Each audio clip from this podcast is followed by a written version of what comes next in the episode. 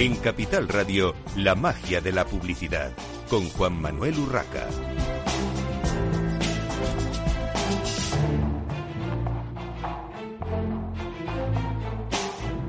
Bienvenidos un viernes más a la magia de la publicidad en Capital Radio. Les habla Juan Manuel Urraca. Hoy tenemos con nosotros a Cristina Vicedo, presidenta de AEBRAN. Bienvenida, Cristina. Buenos días, Juan Manuel. ¿Cómo estás? Encantada de estar de nuevo contigo. Bueno, encantado de, tenerte en el programa, aunque esta vez sea eh, por teléfono, pero muy agradecido de verdad que hayas atendido la, llamada y estés con nosotros. Y también con Pablo López, director general del Foro de Marcas Renombradas Españolas. Bienvenido, Pablo. Buenos días, muchas gracias. Y con Ricardo Pérez, director de marca de Cantar. Bienvenido, Ricardo. ¿Qué tal? Buenos días a todos.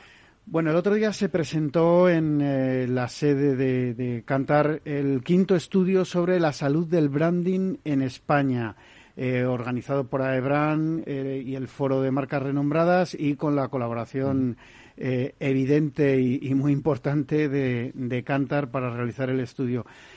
Cristina, para situarnos, ¿qué es Brand Pulse? y con la edición 2022, ¿cuántas se han realizado ya? Porque ya van unas cuantas.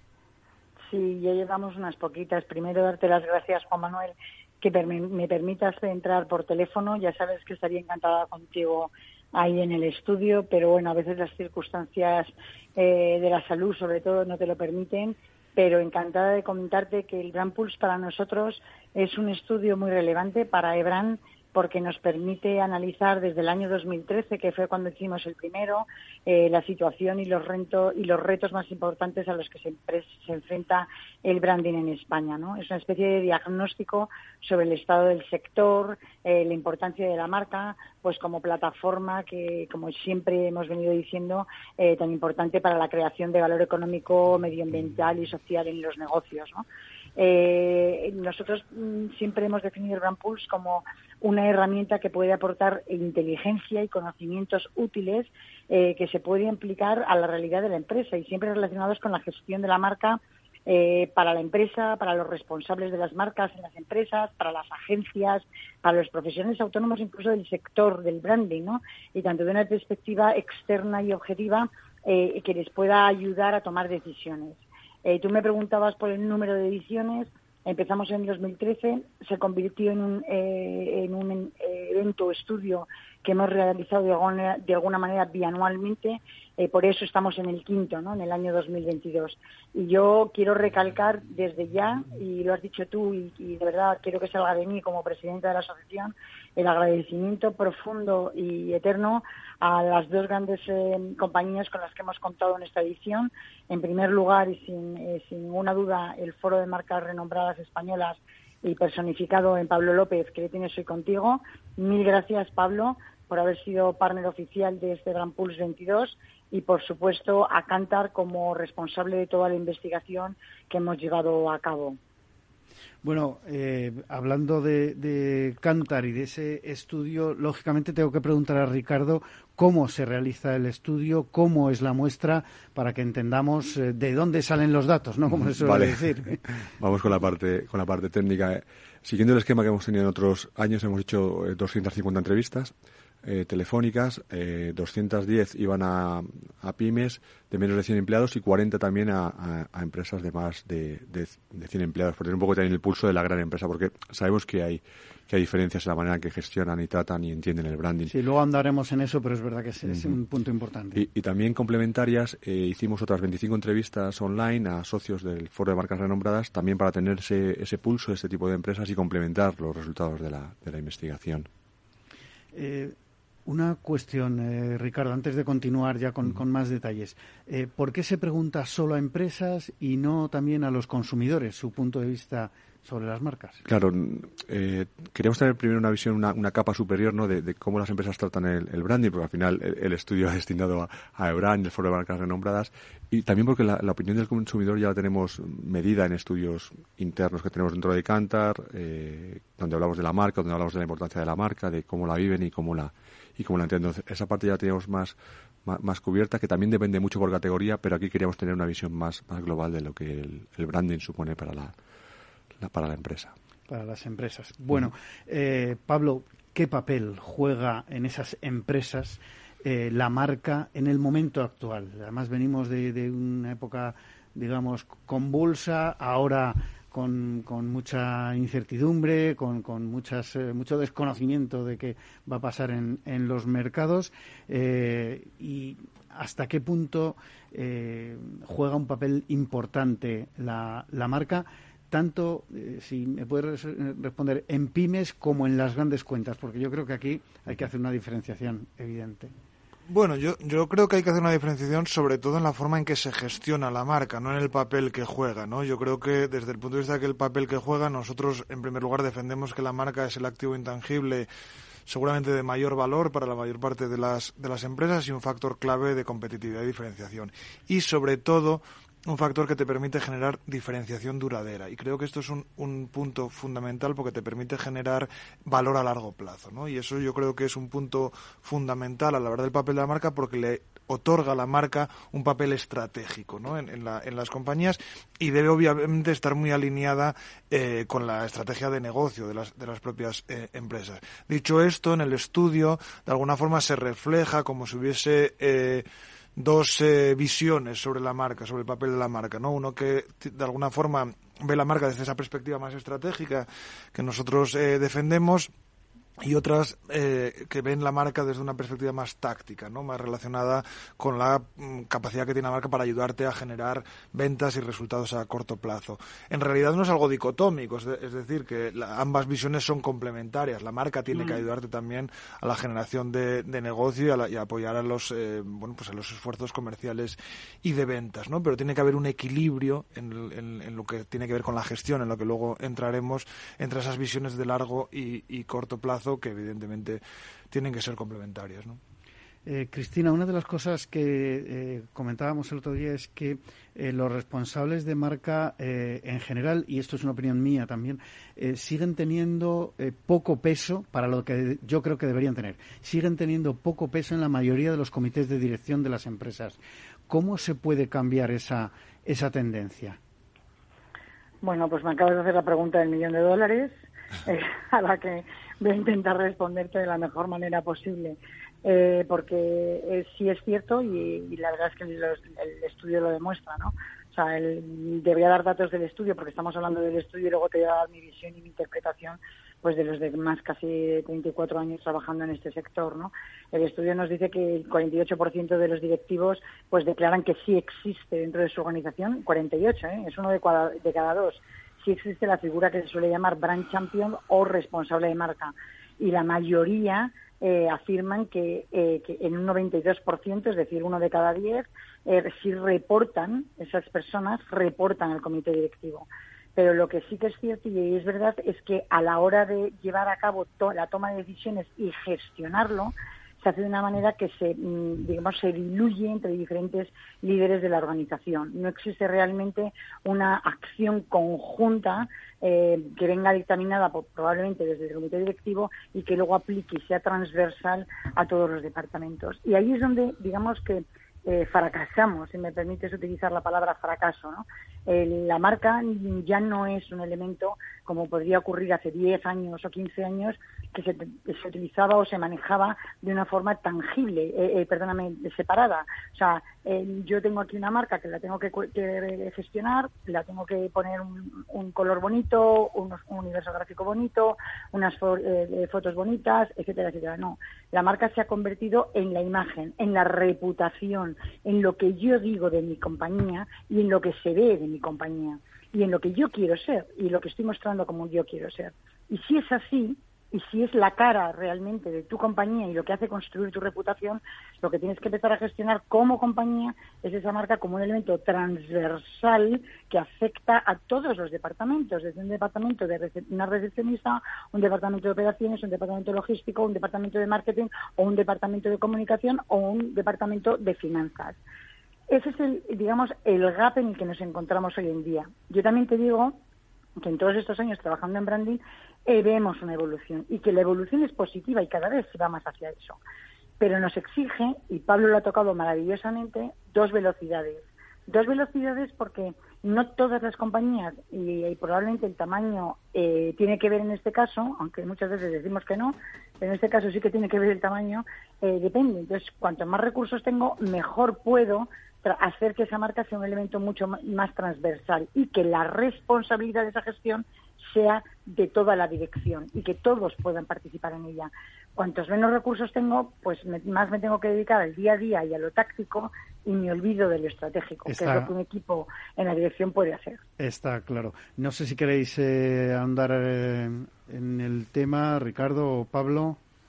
Bueno, yo creo que, efectivamente es un, punto muy, muy importante, ¿no? Pero eh, yo creo que efectivamente hay que diferenciar entre quién es el responsable de la marca eh, en términos estratégicos, por así decirlo, de quién es el responsable luego de su gestión, ¿no? Y yo creo que ahí sí que vemos claramente eh, diferencias, no solo entre empresas pequeñas y grandes, sino incluso, y el otro día en la presentación del informe surgía, ¿no? El, entre empresas familiares y aquellas eh, que no lo son, ¿no? Porque evidentemente en empresas más pequeñas o empresas familiares hay una responsabilidad directa, una conexión directa de la marca con, con la propiedad, ¿no?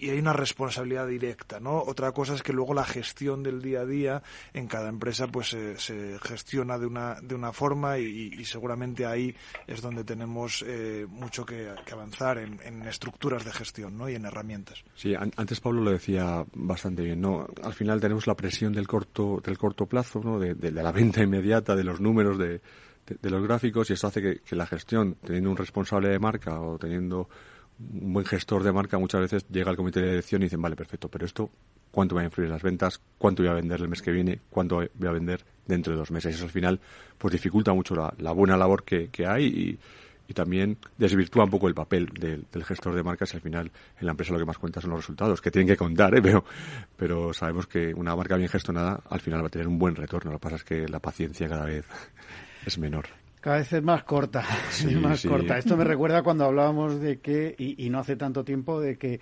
incluso el papel del director de marketing, eh, pues no, no era muy bien recibido en los comités de, dirección de, ciertas empresas, ¿no? Porque era el que gastaba dinero y, no se veía desde el lado positivo que empuja la, la venta, ¿no? Aunque yo creo que hay una evolución positiva. ¿eh? Esto está cambiando, ¿no? Está claro. Sí, en ese sentido, sobre todo en términos de indicadores, ¿no? que de alguna forma es lo que mm, condiciona la presión del corto plazo. Los indicadores del corto plazo son los indicadores financieros y los indicadores de ventas y cada vez más eh, están también eh, ganando peso en las compañías indicadores no financieros, ¿no? Y los indicadores de satisfacción, reputación, etcétera, etcétera, los relacionados con la sostenibilidad también, están ganando peso y eso es una, una señal que vamos en una dirección de esa, adecuada, en el sentido de mirar también a largo plazo. ¿no? De, hecho, perdona, Pablo, eh, creo que es interesante decir que nosotros trabajamos con empresas cotizadas, no voy a decir el nombre, obviamente, pero el, el KPI de valor de marca de la opinión del consumidor ya va directamente al comité de dirección. O sea que hay, hay empresas que ya este, este, esta parte de la gestión del valor de la marca, más allá del valor financiero, también forma parte de eso. Lo, tienen en su, lo tienen, lo tienen, conciencia. Eh, precisamente mm, por esos datos te iba a preguntar, eh, Ricardo, según los datos del estudio, ¿qué importancia tiene la marca en la decisión de compra del consumidor? Mm, según lo que han contestado al, al estudio claro, Pulse. Eh, y, cómo está eh, eh, en relación a, años anteriores o a, países de nuestro entorno. ¿Qué datos nos puedes dar? Bueno, al final en el estudio no hablamos tanto de la importancia de la marca para el, para el, consumidor, más en la importancia de la empresa, pero sí que tenemos datos internos dentro de, de Cantar que nos hablan de, de la importancia de la marca suelen estar, dependiendo del, del, sector, pero una media entre el 30 y el 40% de las decisiones se basan exclusivamente en marca, que es un porcentaje eh, interesantísimo y que está muy alineado con lo que vemos en, en, países europeos, con Estados Unidos también. O sea que en esa parte vamos bastante bien y va evolucionando. O sea, si hablamos a lo mejor hace 10, 15 años, que cuando empezamos también a medir este tipo de, de cosas dentro de Cantar, estaría en torno al 10, 15% año tras año va cobrando más importancia. Y lo interesante es que los movimientos en los últimos años son muy rápidos. ¿no? Igual que vemos que la sociedad digital o la evolución digital hace que los movimientos de nuestro día a día sean rapidísimos, creo que también los movimientos en marca eh, son muy rápidos y, los datos así lo, demuestran. Entonces tenemos ahí un, valor muy importante. Si tienes el 30 al 40% de la decisión de la compra basada en marca, pues hay que darle la importancia que, que tiene.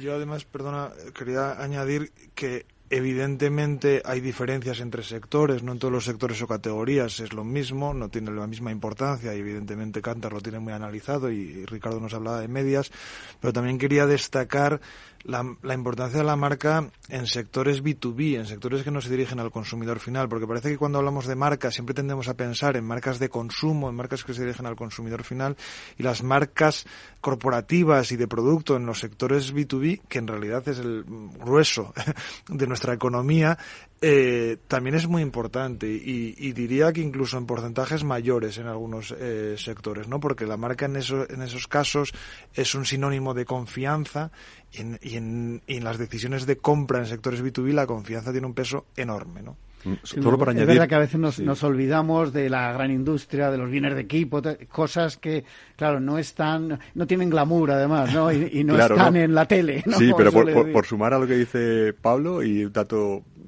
no tengo toda la información, pero sí os puedo comentar que, que, últimamente nos llegan muchas peticiones de marcas B2B para estudios de gestión de marca. O sea, antes, antes el 90% de nuestro trabajo se centraba en B2C, ahora cada vez nos llegan más gestores de marca de, de grandes empresas que hablan de otras empresas que quieren hacer un estudio de marca, validar la marca y cómo se, cómo se entiende.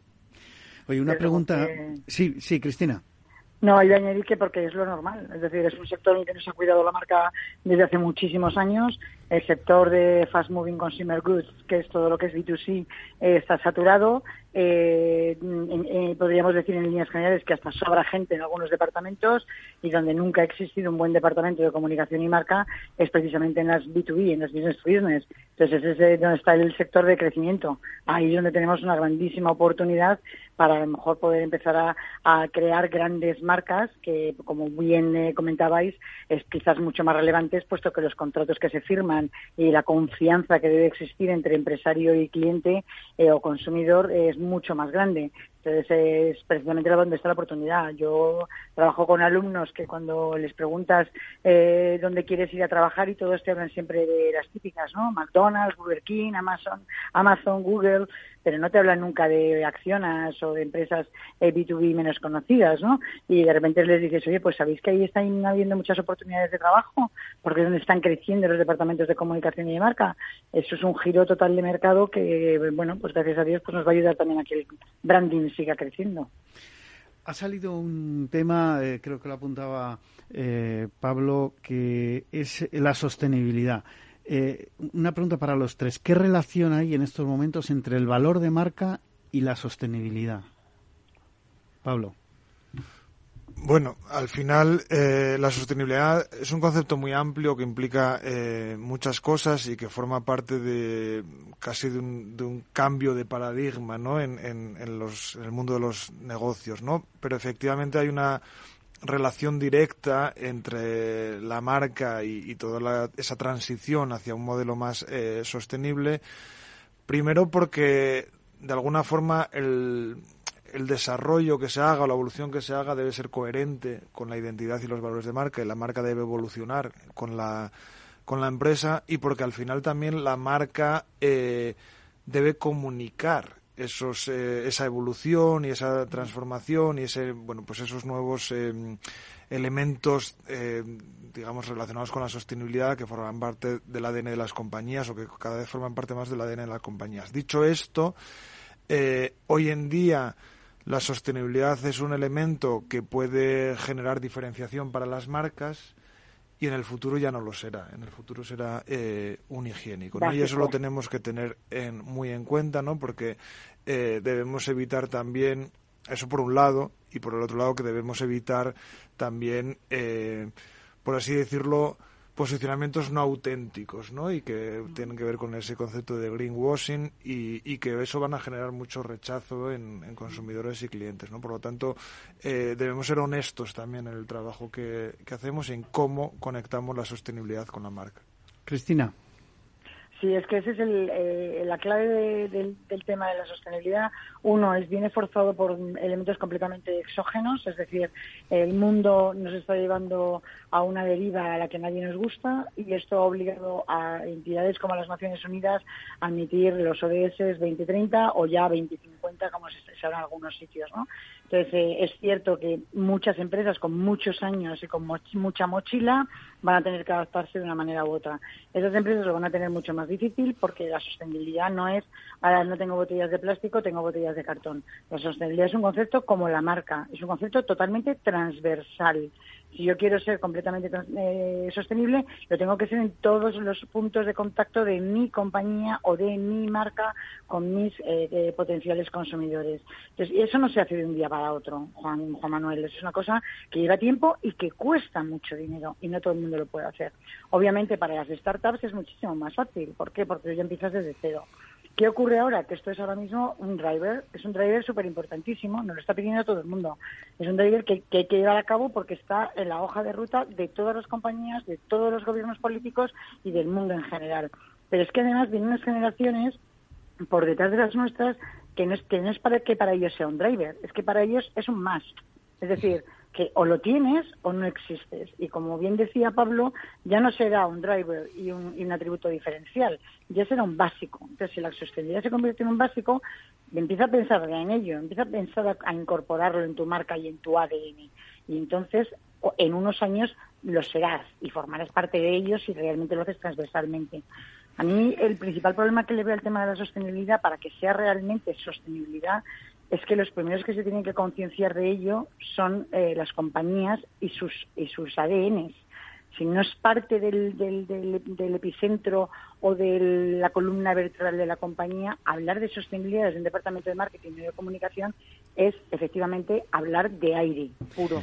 Gracias, Cristina. nos ¿eh, queda un, minuto antes de la pausa publicitaria. Eh, Ricardo, quería apuntar algo. Sí, no, que el otro día en la, presentación surgió un concepto interesantísimo también, que era la sostenibilidad financiera. La marca como motor y como ayuda a la sostenibilidad financiera, ¿no? que muchas veces hablamos de, de sostenibilidad ecológica, pero también la financiera es fundamental y la marca juega un papel eh, clave a la hora de, generarla y de sustentarla.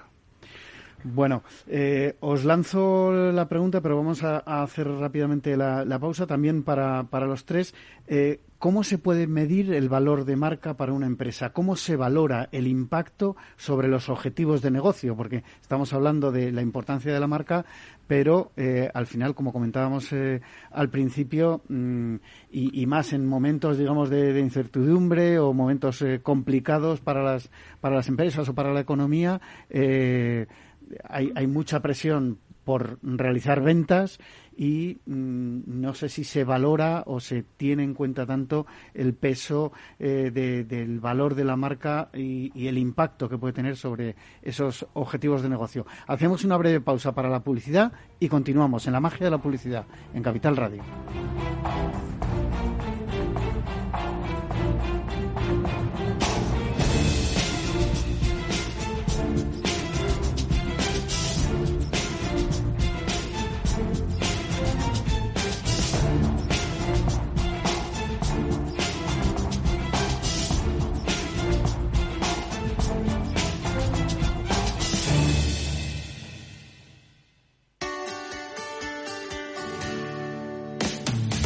¿Te imaginas un programa de radio donde el talento es protagonista? Lo tienes en Capital Radio, Humanos en la Oficina, el programa más humano y divertido creado por el galardonado speaker internacional Miguel Ángel Pérez Laguna, todos los viernes a la una de la tarde.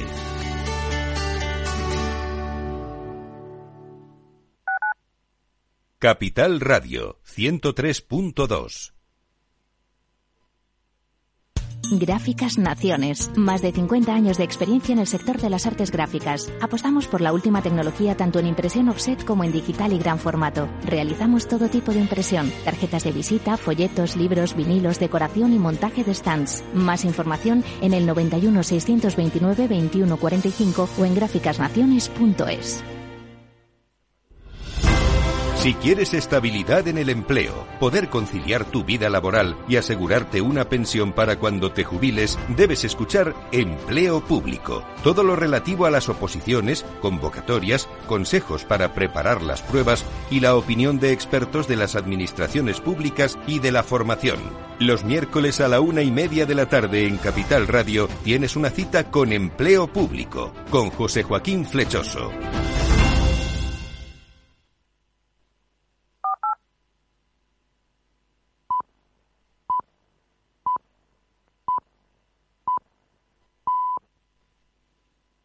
La magia de la publicidad con Juan Manuel Urraca.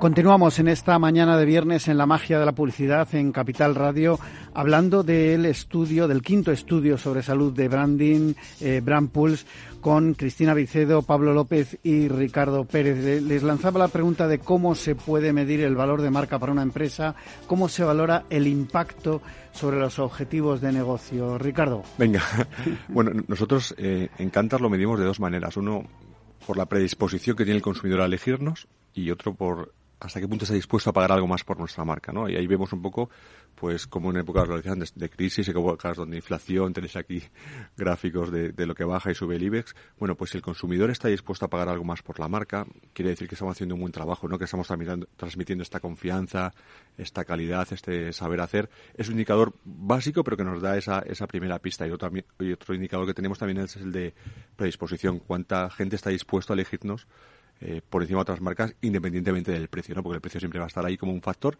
y lo medimos, ese es un primer análisis, luego hacemos análisis más detallados, más profundos, pero esas dos primeras, eh, esos dos primeros indicadores nos dan una visión del valor de la marca, de cómo deficiente es nuestra marca a la hora de generar esta predisposición, este premiumness, este que la gente lo valore por encima de las, de las otras. Y con esos indicadores vamos, vamos tirando de momento, pero tenemos muchos más. Bueno, pues por complementar la respuesta de Ricardo y tratando de no enrollarme, el valor es un concepto muy amplio y en primer lugar la marca tiene un valor económico y financiero que las muchas compañías miden y, miden en términos cuando tienen un propósito para ese valor, ¿no? Para medir ese valor, porque tienen que hacer una transacción con esa marca o incluso en términos de gestión. La marca también tiene un valor desde el punto de vista de lo que se llamaría el equity de la marca y eso también se mide, es decir, un poco los atributos eh, y valores que se identifican con esa marca y eso también se mide. Y luego eh, hay de alguna forma indicadores ya más relacionados con, con la, el negocio, que tiene que ver con el impacto, evidentemente, en, en, ventas y impacto comercial, y luego también otros indicadores relacionados con la satisfacción o la reputación de la, de la marca o de la, de la marca corporativa, de la marca de, de producto, que son crecientemente importantes y eso también mide, mide lo que está aportando la marca eh, al, a la estrategia de negocio de la compañía. ¿no? Por lo tanto, hay distintos indicadores y hay que, de alguna forma, trabajar con ese abanico de indicadores. ¿no? Cristina. Yo te voy a tocar dos cosas que para mí eh, cada vez me parecen más relevantes y que a lo mejor no son tan financieros como un financiero me podría discutir eh, o de investigación de mercado, que soy Ricardo, que me podría también hablar. Obviamente la investigación de mercado tiene que ayudarnos para hacer los buenos trackings y una, una buena valoración del equity de la marca, pero para mí, fíjate, Juan Manuel, creo que hay un reto que cada vez más nos va a demostrar que una marca está funcionando o una marca no está funcionando. Y va a ser un punto que va a ser la batalla para mí del siglo XXI, por decirlo de alguna manera, con las marcas. Y es la capacidad de una marca de atraer y retener talento. Es la batalla del siglo XXI. Cada vez va a haber puestos más específicos, menos gente para trabajar, se va a buscar a la gente más cualificada, vamos a querer tener a los mejores, vamos a querer retener a los que tenemos. Y una buen, un buen elemento, uno de los mejores elementos para atraer y retener a empleados y, y buen talento es la marca. Y yo si tuviera que quedarme con alguna de todas las herramientas que pueden medir la marca o el valor de una marca, porque son muchos los factores que hay que tener en cuenta para medir el valor de una marca, para mí sería ese. Siempre he dicho que, y no es, no es el dato mío, ¿no? Eh, salió un estudio de Deloitte hace ya un par de años que más del 88% de los CEOs de las empresas del mundo reconocían que la asignatura pendiente de, de todas sus compañías era dedicar más inversiones, tanto en recursos económicos como humanos, en cuidar a sus empleados, ¿no? en motivar a sus empleados, en tener una buena cultura interna.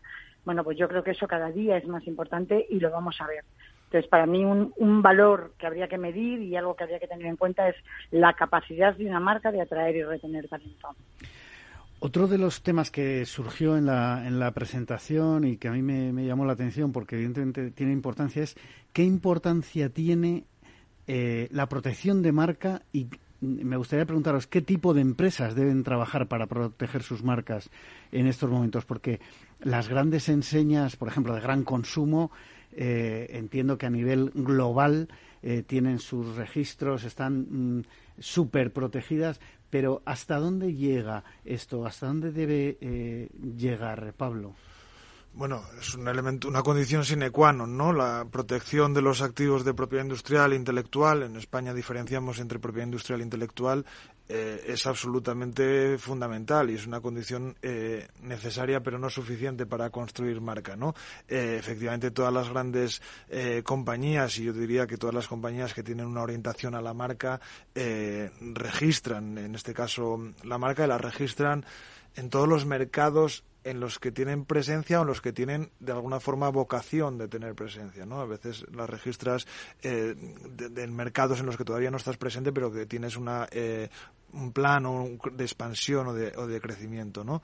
Y no solo es registrarla, es hacer una, eh, de alguna forma, una política activa de protección de la marca, porque desgraciadamente las vulneraciones de derechos de marca se producen cada día y en todos los sectores, ¿no? Y por tanto tienes que tener eh, equipos destinados, eh, equipos y recursos destinados específicamente a ese, a ese esfuerzo y también partners, ¿no? Que te ayuden en ese, en ese proceso. Pero yo no haría distinción ni entre empresas grandes y pequeñas, creo que en este caso es algo necesario para, para empresas de cualquier eh, perfil, y tampoco en general en sectores, ¿eh? porque cada vez más hay vulneraciones de derechos de marcas también en productos y en servicios eh, B2B o incluso industriales, ¿no? Con lo cual, eh, evidentemente, es más notorio y, genera más ruido cuando esos eh, problemas se generan en empresas de, o marcas de consumo, pero también lo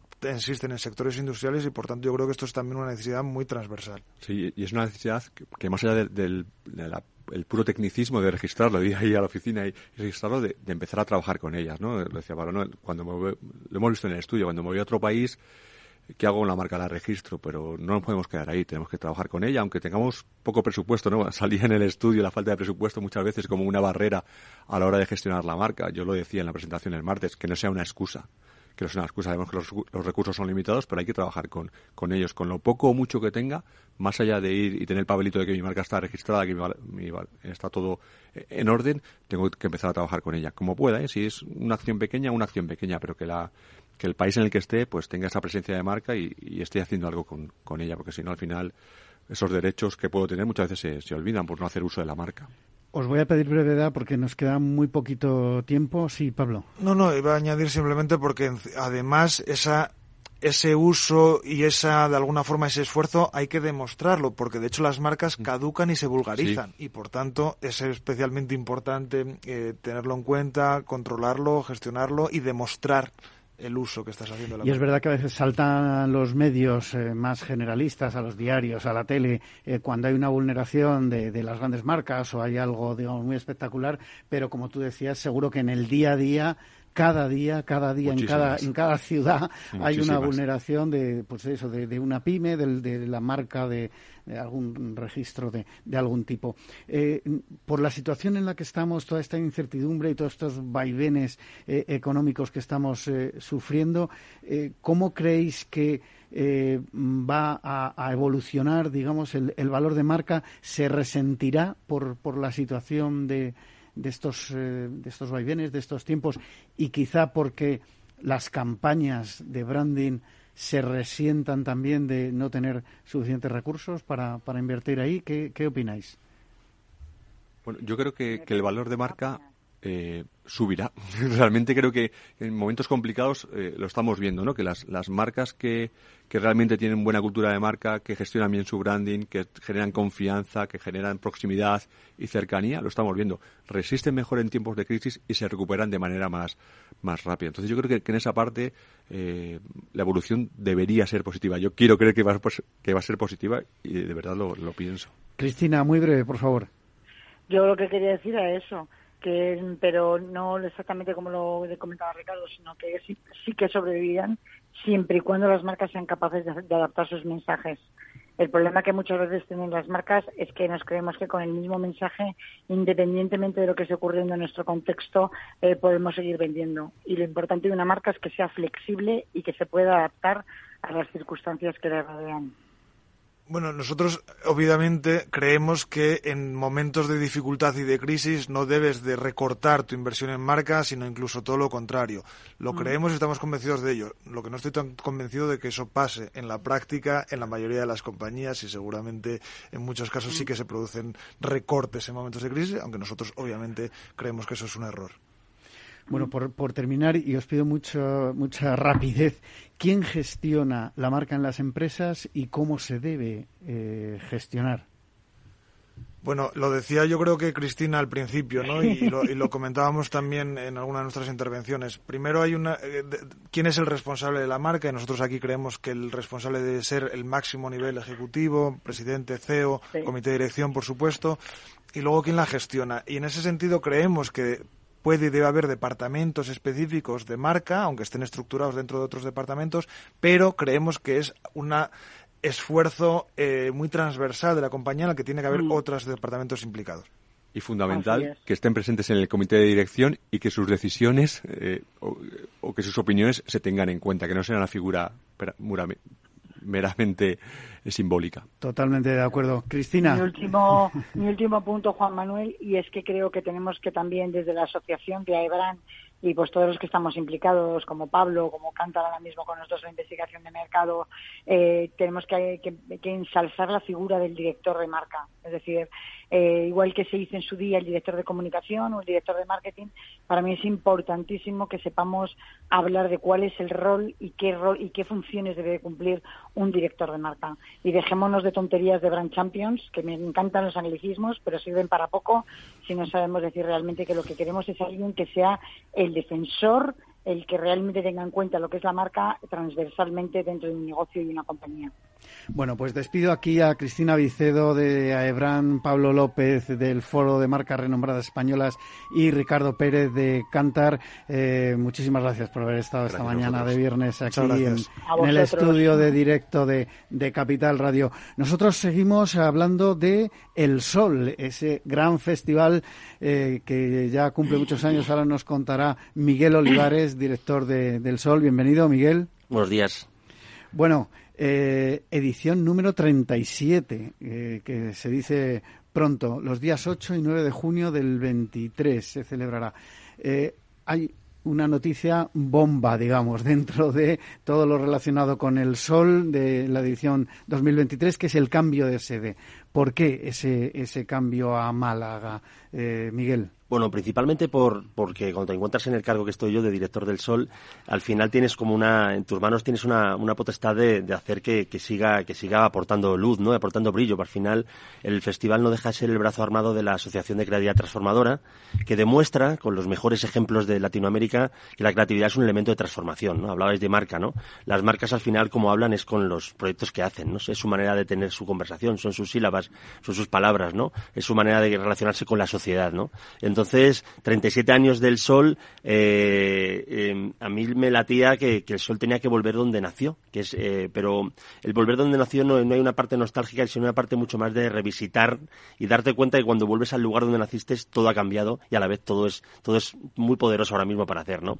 Entonces hay esa ambición, ¿no? Y, y, sobre todo porque la comunidad creativa, la comunidad de marcas, la comunidad de marketers, eh, eh aparte de trabajar, trabajamos un trabajo que nos apasiona, también hay una, una serie de cosas que, que, nos dan, que es la vida, ¿no? Y Málaga al final ofrece un, playground muy, muy bueno y muy fértil para, para que esa creatividad transformadora brille, ¿no? Y sobre todo, hay una sensación de, de, dar luz a, a, esto que hacemos, ¿no? Que tiene, que tiene mucho poder.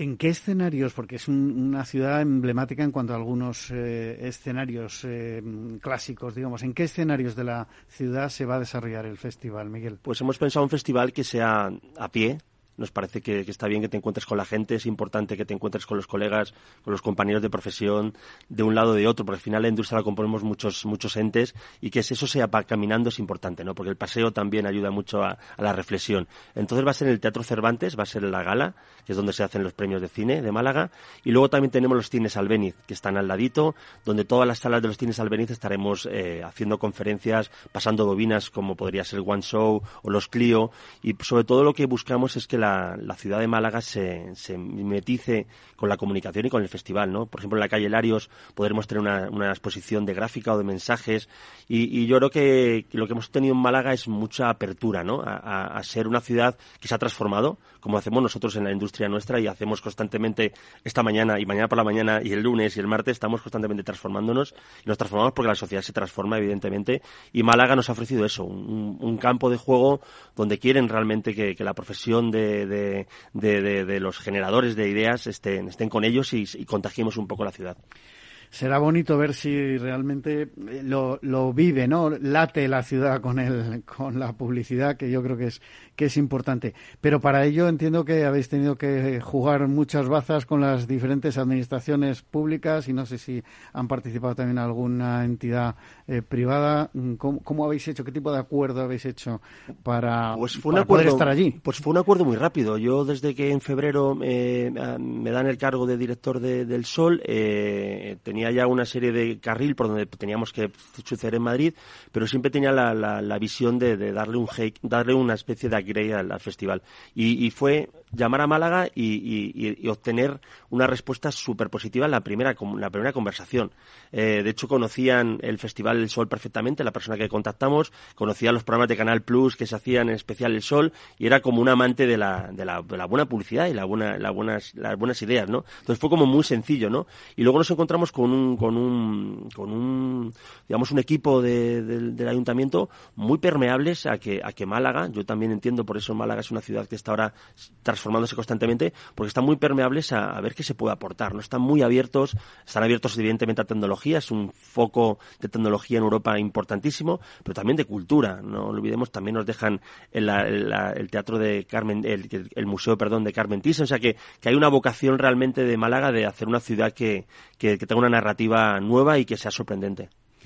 Esto es, es, importante. Entiendo que se alinea con los eh, objetivos que persigue este cambio de nueva sede y por cuánto tiempo eh, va a estar el sol en Málaga. Pues hemos firmado por tres años, pero nuestra vocación es de, de, hacer realmente que sea nuestra casa, ¿no? Eh, es como cuando uno vuelve, al, porque el sol vuelve al sol, es como un leitmotiv que para mí me ha inspirado todo y ha sido como la parte de, oye, volvemos a casa y volvemos con ojos nuevos, ¿no? Y esa, esa visión queremos que sea más de largo, claro. Porque yo creo que en la mente de todos los que tenemos algo que ver con el, con el sector, eh, el peso de San Sebastián eh, es, es, muy grande eh, digamos, está en el recuerdo de, de todos. De hecho, mm, Bilbao, Madrid no, no han cuajado por las razones que sea, no, no estoy criticando, sino que es una realidad. San Sebastián ha sido muchos años la sede del Sol y, y, bueno, pues esperemos que Málaga cuaje ¿no? en, ese, en el mejor de los sentidos y que sea un, gran festival. Eh, decíamos, se celebra 8 o 9 de junio de 2023. Eh, cuéntanos si hay algún tipo de cambio en las categorías, no sé qué, qué cambios están previstos en cuanto a, bueno, pues cómo, cómo presentar o qué tipo de candidaturas eh, bueno, eh, yo creo que el, Sol al final les lleva 20 años abierto a, Latinoamérica, a lo que es el mejor trabajo, las mejores ideas latinas, y sería seguir ahondando en eso, ¿no? Porque es lo que nos hace diferentes, ¿no? Al final, eh, mi idea con el Sol es que sea un círculo creativo de los círculos creativos de Latán, es decir, desde, desde mercado círculo hispano, de hispano creativo hasta Tierras de Fuego, pasando por Brasil y Portugal con España, que se vean los mejores trabajos de Latinoamérica. Al final creo que eso es muy, muy poderoso. El, el jurado lo componen eh, 30 personas, pero 30 personas de, de, muy diferentes culturas. No es un jurado nacional solamente, sino que, digamos, eh, mitad del jurado es nacional, pero otras 15 personas te pueden venir de Texas, de Miami, te pueden venir de Costa Rica, de Chile, de Uruguay, de Argentina, de Brasil y Portugal. Y eso da, un, eso da una tamización a las ideas culturales y da que tengamos un palmarés muy inspiracional, ¿no? Y al final se basa eso, ¿no? Un festival que, que vas a ver los mejores trabajos de la región y las fechas están muy bien colocadas para que sea una antesala de Cannes. Que al final Cannes es global, pero nosotros jugamos a lo que es nuestra región, que es Latinoamérica o Iberoamérica. Entonces, bueno, es un poco esa, esa ambición y a, y a aumentar eh, la, participación de, todos estos mercados que, que componen una, una narrativa cultural, ¿no?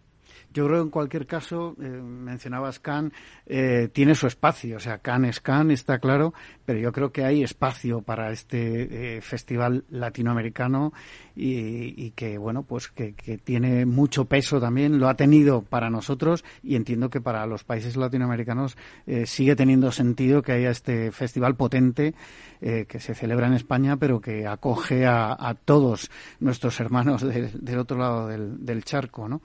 En cuanto a novedades, no sé si nos puedes comentar alguna novedad que se vaya a producir en esta edición, más allá de este cambio de sede, evidente. Bueno, las novedades se están tejiendo ahora todas. Ahora está una serie, digamos que ahora hemos empezado a contactar con cada uno de estos mercados, a tener reuniones con los círculos creativos de cada uno de estos países y a entender un poco su, su, su idiosincrasia, su momento actual y, a tejer un poco puentes, ¿no? Y eso está haciendo una serie de, de, hilos por los cuales tirar que van a conformar tanto las conferencias como, como lo que es el, el, el jurado, que al final es también parte importante de generación de un, de un palmarés. Y bueno, se va tejiendo todo según, según va un poco el workflow de, de, de anunciar Málaga y todo lo que va sucediendo de tres. En principio habrá un programa de conferencias tan ambicioso, digamos, como en las últimas eh, ediciones. Sí, la idea es la idea es que sea un programa ambicioso, que, vayas a inspirarte. Es un festival que funciona en, tres velocidades, ¿no? Los primeros días, el jueves es un día eh, creado para inspiración, para poder eh, soñar un poco y ver cómo se hace otra gente. Sobre todo hablar mucho del proceso creativo, que creo que es como parece que es la, la antesala donde nadie entra y realmente a los creativos y a la gente de la industria lo que nos gusta es cómo se cocina en otros lugares, ¿no? Y inspirar cómo hace otra gente con la creatividad. Y luego la segunda velocidad es, bueno, si tienes la suerte de recoger un premio y levantar un premio en el, en el Teatro Cervantes, pues creo que es una, experiencia bella, bonita y que te puedes llevar en la, retina para mucho tiempo. Y, luego encontrarte con la gente, ¿no? Al final es un, este, este, este sector en el que estamos, estamos todos tejidos y tamizados en el mismo hilo y encontrarse con la profesión, con la industria en, un lugar como Málaga, tomando un espeto con los pies en, la playa, creo que, se, creo que es una velocidad que lo envuelve todo muy bien. No sé si tienes algunas cifras de cómo acabó la, edición 2022 en cuanto a eh, campañas inscritas y, relacionarlo con lo que podéis esperar de esta eh, siguiente edición 2023. Bueno, eh, al final el año pasado no dejaba de ser un año también raro, ¿no? Venimos de, dos años y medio, tres, no sé, se hizo muy largo, como una trinchera infinita, ¿no? Entonces al final eso eso provoca que, que no tengas una no tengas una medida para compararlo, pero aún así fue un año bueno de participación, subimos más de por encima de las de los mil proyectos registrados y hubo un palmarés que, creo que, es un palmarés que, si tú si tú vas al sol como buscando qué ha premiado el sol, qué ojos, qué, soles de oro tienes, qué, qué, poder tiene, al final ves que esos casos son muy potentes. Y luego hay muy buena correlación con Cannes. Es decir, lo que gana en el sol, un gran premio, un sol de oro, triunfa o va muy bien en Kansas. Es una, porque, porque de alguna manera el, el, el, el jurado, esa amalgama cultural, eh, te la vas a encontrar en Kansas un poco más, eh, digamos, aumentada, porque te encuentras con finlandeses, con indios en el jurado, pero, pero ya va muy bien, muy bien preparado el palmarés, eh, es muy fuerte. ¿Está designado ya el presidente del jurado? ¿Hay, jurado ahora mismo? No, todavía no, todavía no. Se dará a comunicar creo que, en breve, antes de que termine el año, y sí, será una figura y una cabeza importante. Al final, la profesión requiere que, los que estén en el jurado sean eh, gente al cual admiras por lo que ha hecho, y entonces es rastrear esa gente que realmente tienen, tienen una voz y tienen una manera de, oye, yo estoy aquí porque he hecho esto, ¿no? Me parece que eso es importante, ¿no? Eh, yo te tengo que lanzar esta pregunta porque la, hemos eh, lanzado en otras eh, ocasiones. ¿Habéis contemplado, como otros certámenes de marketing y publicidad, la incorporación de representantes de la prensa especializada en el jurado de los, de los premios? Algunos otros certámenes ya lo han incorporado como un elemento más. Evidentemente, los profesionales sois los que, en este caso en la creatividad, estáis en el día a día y, como tú decías, los que aportan valor, ¿no? Sí, de hecho el Sol tiene un premio de prensa que, es muy reconocido y, se, hace desde ahí, ¿no? Nos parece también interesante ver del otro lugar, oye, y, muchas veces, a veces eh, coinciden y a veces no, pero, pero son muy buenos ejemplos de, trabajos de creatividad transformadora. Bueno, nos queda tiempo suficiente para que me hables de fechas. Eh, siguientes fechas, cierre de candidaturas, presentación del jurado, ¿qué, fechas contempláis eh, en esta edición 2023? siguiente fecha sería eh, eh, comunicar lo que es el presidente del jurado y luego eh, configurar el configurar el jurado. Abrir entries digamos a dar la fecha para decir eh, abrir para trabajos. Es verdad que este año por ejemplo el, el, pensamiento de ser el círculo de los círculos de todo de todo Latán lo que nos hace es estar muy atentos a los mercados locales. Por ejemplo esta semana el día 29 se celebró en Argentina el diente no que es con, son como los premios nacionales que aquí puede haber de club de creativos. Pues estar muy conscientes con cuál es el palmarés y ofrecerles la posibilidad de oye ¿por qué no estar en el sol? Porque al final si queremos tener mejor trabajo latino, hay que, hay que encontrar ese trabajo latino, hay que, hay que traer a esa gente del círculo Argentina, del círculo de Colombia, del círculo de México, círculo de Costa Rica, y buscar y rastrear esos trabajos. O sea que hay también mucho trabajo un poco de, de fondo de, para eso, para buscar la mayor fotografía del mejor trabajo latino. ¿Y, qué fechas manejáis más o menos de presentación de candidaturas, de trabajos? Pues eh, normalmente se suele abrir como abrimos eh, para, para marzo o así, como unos tres meses antes. Estamos un poco lanzando, lanzando y se suele abrir como un mes y algo. Siempre es verdad, eh, eh, sabemos y conocemos el, porque también estamos del otro lado, que al final esto para la, gente que presenta casos no deja de ser un trabajo extra. Entonces, al final es facilitárselo, ponérselo sencillo y, abrir un poco la, la, manera de, oye, de tener mejor trabajo y ser un poco pacientes. Muchas veces hay que estar en el último día reclamando, pero siempre es así porque a pesar de la locura de trabajo que tenemos como en lo que nos dedicamos, el ir a los festivales supone un trabajo extra. Entonces. ¿Y fecha de, fecha tope de presentación de trabajos o no sé? No lo sé, todavía esta sería una fecha. Lo que sí, lo que sí es muy bueno también es que el jurado se hace presencial. Entonces, al final, el, jurado, esos 30 jurados que, vienen de diferentes partes del mundo de Latán, pues están el día 5 en, Málaga, estaremos el día 5 en Málaga y estaremos allí in situ eh, juzgando las piezas. Entonces, eso es la verdad que genera, es lo más, la parte más atractiva del festival, quizás, ¿no? Entrar en esas discusiones y ver cómo una persona de Costa Rica, una persona de España, una persona de Argentina discuten sobre una pieza, sobre por qué el entendimiento cultural y ese, eso es lo que realmente es la buena experiencia de que se van los jurados. Bueno, pues eh, eh, deseo todo el éxito al Sol en este nuevo eh, enclave, digamos, en, en, Málaga y despido ya a Miguel Olivares, director del Sol. Muchísimas gracias por haber estado en esta mañana de viernes con nosotros en la magia de la publicidad en Capital Radio. A todos ustedes les espero el próximo viernes. Les habla Juan Manuel Urraca.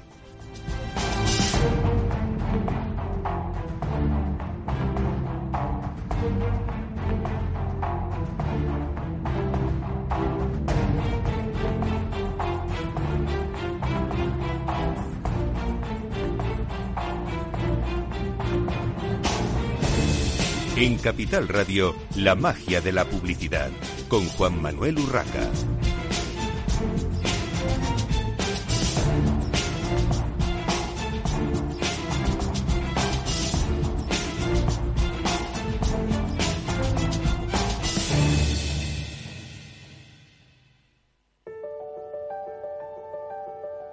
Capital Radio lanza el nuevo formato de Cripto Capital, todos los lunes a las 3 de la tarde con el maestro de trading algorítmico Carlos Puch Sajibela. Lo que nadie te cuenta, escúchalo en Cripto Capital.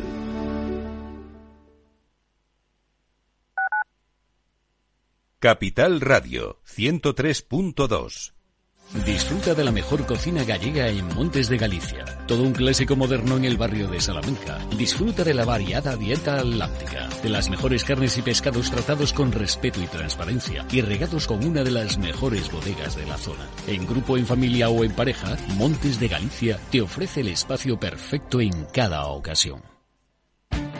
Esto te estás perdiendo si no escuchas a Rocío Arbiza en Mercado Abierto. Hernán Cortés, socio fundador de la gestora Olea Gestión y cogestor del fondo Olea Neutral.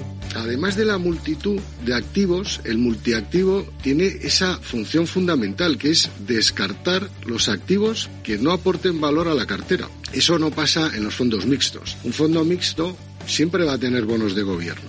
Lo tendrá en, proporciones mayores o menores, en función de cómo tengan las expectativas, pero nunca abandonará una clase de activo tan importante como el fondo de gobierno una clase tan importante de activo como la bolsa americana. Mientras que un multiactivo Si realmente lo es, como nosotros, o sea, nosotros no tenemos bonos de gobierno en la cartera. Como en este momento vemos que no nos aporta ninguna rentabilidad y solo nos aporta riesgo de caída de precios, ¿para qué voy a tener ese activo?